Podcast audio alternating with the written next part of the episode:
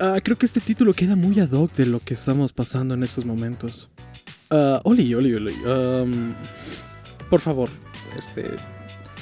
Locutor del pasado, dame chance. ah, Ya hay que tener esta tradición y pues. Vamos a romper las tradiciones haciendo un 2 por 1 Bueno, ya lo habrás leído en el título o en. En esta bonita. Lo que tienes enfrente. Esta bonita imagen. Si no, si estás en Spotify, pues ya lo leíste en el título tenemos un 2x1, pero antes, la editorial nos dice que Antonio Piñeiro Diosio es un joven autor nacido en la Ciudad de México en 1999. Estudiante de letras hispánicas, posee un gusto por el aforismo, la poesía y el rap, géneros que ha practicado. Escúchalos, te van a gustar. Por esto es el 2x1. Te lo recomendamos y pues te lo receto, ya sabes, el doctor Caguamo. Aquí. Vale, te dejo con los cuentos. Desamor y cobardía. De Antonio Piñeiro Diosio.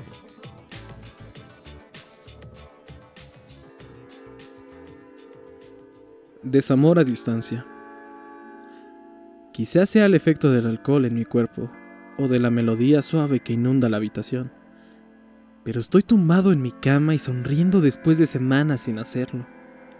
Recuerdo estar recostado viendo las nubes junto a ellas mientras aparecía una que tenía forma de corazón y parecía crecer y crecer.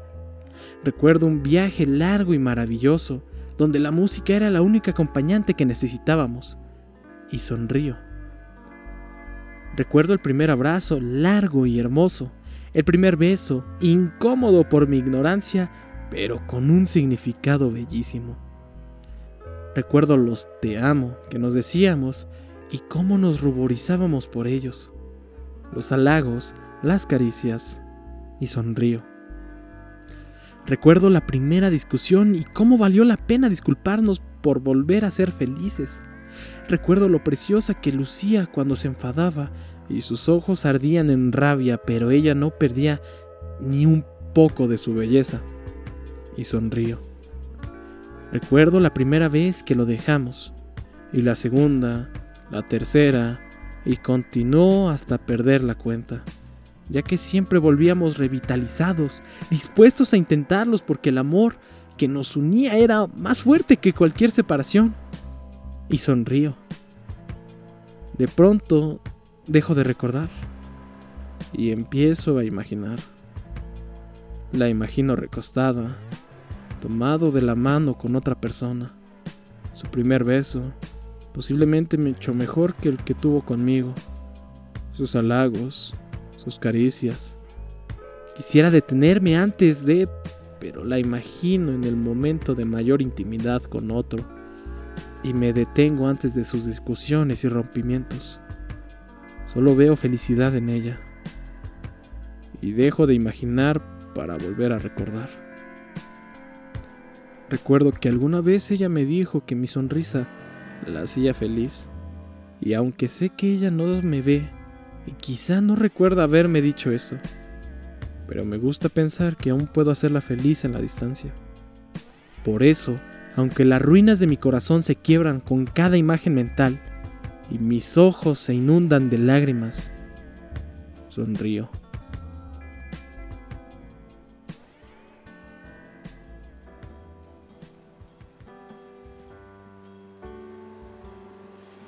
Cobardía.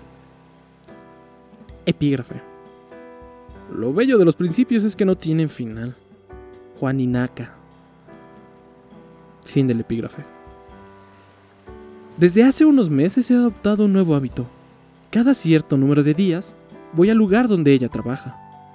Siempre que llego, la miro y está radiante, bellísima. Es la persona más amable que haya conocido pues siempre me recibe con una sonrisa que me alegra sin importar lo mal que haya estado mi día. Correspondo sonriendo y me limito a pedirle los artículos que necesito. Corro con suerte de que ella atienda una papelería y me sobren excusas para ir a verla.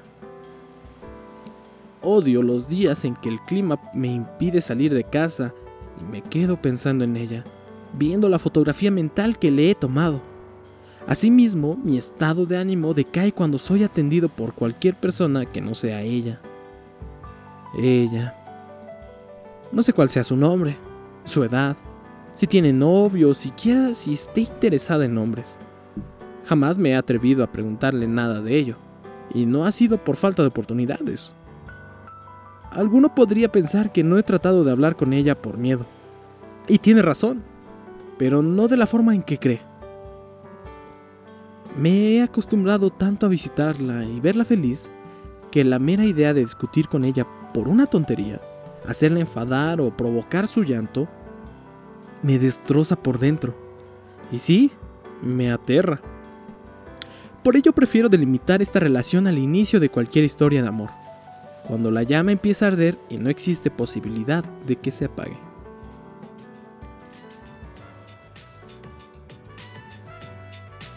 El equipo de aparato fonador modulado te da las gracias por habernos escuchado y te va a dar más las gracias si le das like y compartes y esas cosas que hace la gente cool. Ya saben, ahí estamos Diocio, te dejo aquí sus redes sociales para que lo vayas a seguir ya que él escribió este libro y tiene otros más por si les quieres preguntar cuáles son, pues ahí pregúntale. Coméntanos qué cuentos quieres tener otros autores, una recomendación. Estamos, somos todos oídos y ojos porque te vamos a ver y leer. Un saludo a la gente de Spotify. Síguenos en Spotify si todavía no lo haces. Y en serio, muchísimas gracias a toda esta gente de Spotify y a la gente de Facebook. Ay, ay, ay.